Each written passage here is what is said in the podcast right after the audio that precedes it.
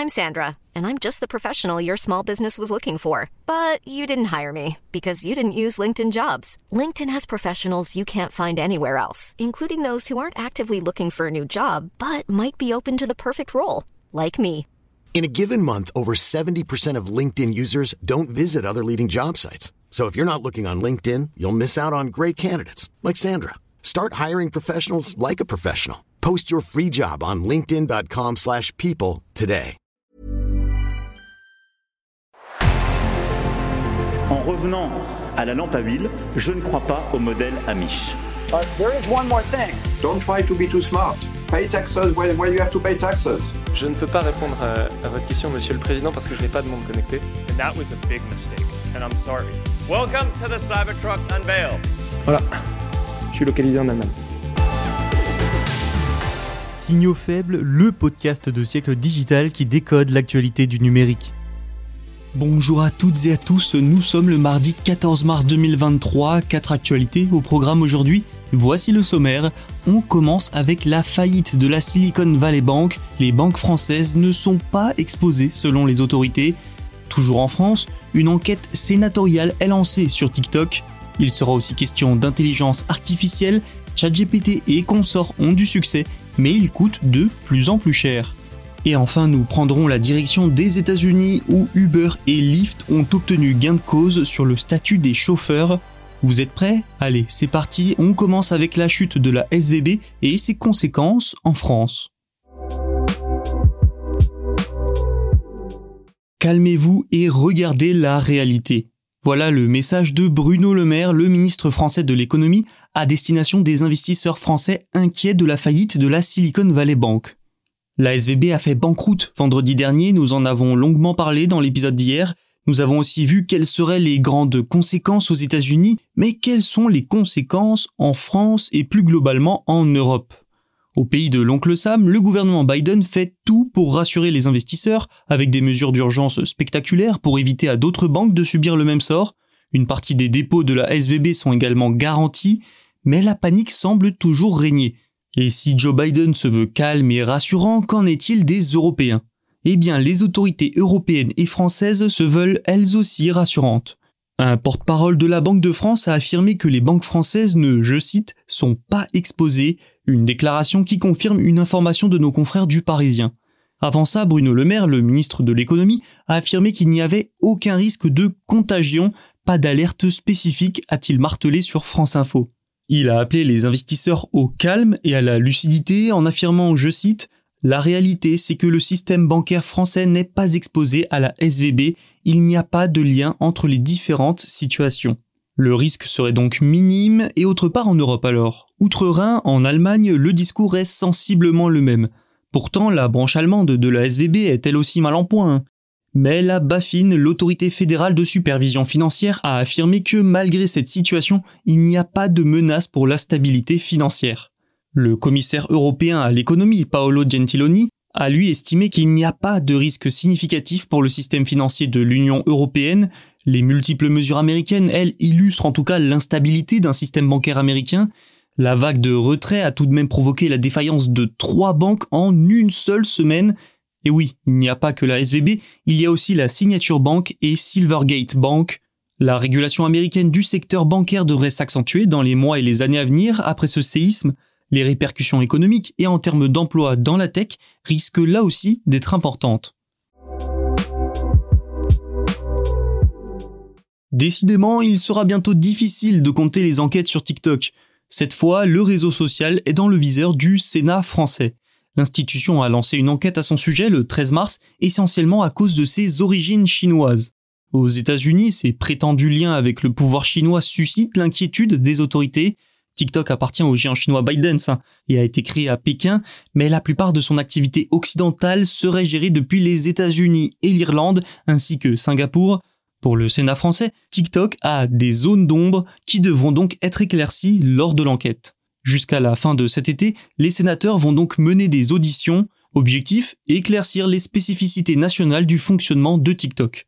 Son algorithme personnalise pour chaque utilisateur le flux de vidéos affiché. Les sénateurs veulent donc vérifier, je cite, si ces différences de fonctionnement ont pour objet ou pour effet de servir une stratégie tendant à porter atteinte aux utilisateurs étrangers de TikTok, à la cohésion ou à la sécurité des États étrangers. Et la première audition a déjà été menée. C'était celle du chercheur en intelligence artificielle Marc Fadoul. Selon lui, cette application est tout aussi à critiquer que ses concurrentes américaines pour ce qui est des recommandations de contenu. Par contre, l'origine de l'application, elle, constitue une problématique supplémentaire. Et oui, la Chine n'est pas un pays démocratique et la censure y règne. Le chercheur en intelligence artificielle a aussi mis en avant la technique du eating. Ça permet à des salariés de la plateforme d'augmenter la portée, la diffusion de certaines thématiques, celles de leur choix. Il a précisé qu'il n'y avait aucune preuve que des messages politiques ont été poussés via cette technique, mais puisqu'elle existe, la possibilité est toujours là TikTok, évidemment, considère que ses équipes sont indépendantes du pouvoir chinois. Notons également que la France attend encore des précisions sur le calendrier de déploiement des récents engagements de TikTok sur la sécurité des données. Souvenez-vous, la plateforme a indiqué localiser le stockage des données des Européens sur le vieux continent grâce à un mystérieux partenaire. Les conclusions de l'enquête sénatoriale orienteront en tout cas probablement la politique du gouvernement au sujet de TikTok. Enfin, le Digital Services Act devrait entrer en vigueur cette année en Europe avec son paquet d'obligations quant à la transparence et à la modération sur les plateformes. Pas sûr qu'actuellement TikTok le respecte. Bref, le réseau social est sous le feu des projecteurs et surtout des critiques. ChatGPT connaît un succès mondial énorme depuis son lancement. Il a ouvert la voie pour des concurrents qui s'engouffrent dans cette tendance, mais il y a un sujet qui, devant leur succès, a jusqu'ici été peu abordé. Ce sujet, c'est celui du coût de fonctionnement de ces intelligences artificielles. Prenons un exemple cité par CNBC, AI Dungeon. Il s'agit d'un jeu permettant d'utiliser une intelligence artificielle pour créer des comptes fantastiques créés par la startup Latitude. Le problème, c'est que plus le jeu devenait populaire, plus le coût de maintenance augmentait, selon le PDG Nick Walton. Surtout, pour ne rien arranger, Latitude s'est vite rendu compte que certaines personnes travaillant dans le marketing utilisaient Dungeon pour générer des textes promotionnels. L'équipe n'avait évidemment pas prévu une telle utilisation et ça n'a fait qu'augmenter les coûts. Latitude a donc finalement abandonné la technologie qu'elle utilisait pour une autre, moins chère. La société a aussi lancé des abonnements mensuels pour les joueurs pour accéder aux fonctionnalités les plus avancées du jeu, une manière de monétiser l'intelligence artificielle et de réduire des coûts qui explosent très rapidement. Cette histoire, elle montre donc une réalité que beaucoup ignorent en plein boom des IA dites génératives. Les coûts de maintenance sont très, très élevés, notamment parce que ça demande une énorme puissance de calcul. Si ces services ne sont pas rapidement monétisés efficacement, ça risque donc de freiner leur développement. Les spécialistes estiment que la simple élaboration des IA, comme ChatGPT, nécessite plusieurs millions de dollars d'investissement. Il faut aussi payer du matériel avancé, spécifique et donc cher, les factures mensuelles peuvent rapidement monter à plusieurs dizaines de millions de dollars. Il va donc falloir trouver un modèle économique rapidement. OpenAI a déjà commencé la monétisation en facturant par exemple l'utilisation de ChatGPT par les entreprises. Le tarif 0,002 dollars pour environ 750 mots. Mais est-ce que ça sera suffisant pour supporter les coûts de fonctionnement? Une victoire pour Uber et Lyft aux États-Unis. Les deux géants des VTC et d'autres sociétés aussi ont obtenu gain de cause dans une décision de justice californienne. Cette décision préserve leur modèle qui repose, vous le savez, sur le statut d'indépendant des chauffeurs. Les travailleurs devront donc continuer leur activité en tant qu'indépendants. En fait, la Californie a poursuivi Uber et Lyft en 2020 affirmant qu'ils violaient une nouvelle loi de l'État qui visait à reclasser leurs chauffeurs en tant qu'employés.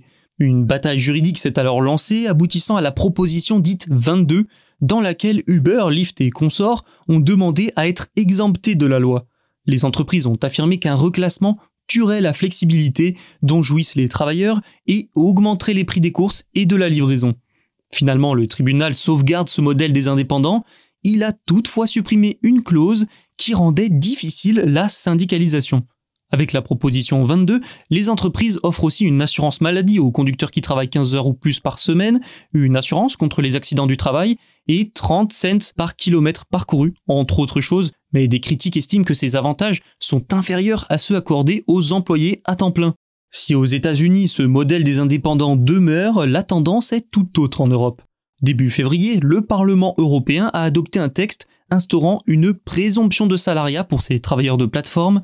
Le chemin est encore long, mais une proposition commune aux institutions de l'Union européenne devrait émerger d'ici la fin de l'année, et elle pourrait bousculer ce marché, son fonctionnement et les grandes entreprises qui l'occupent.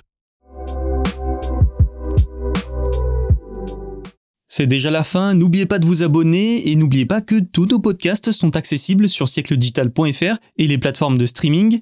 Merci et à demain pour un nouvel épisode.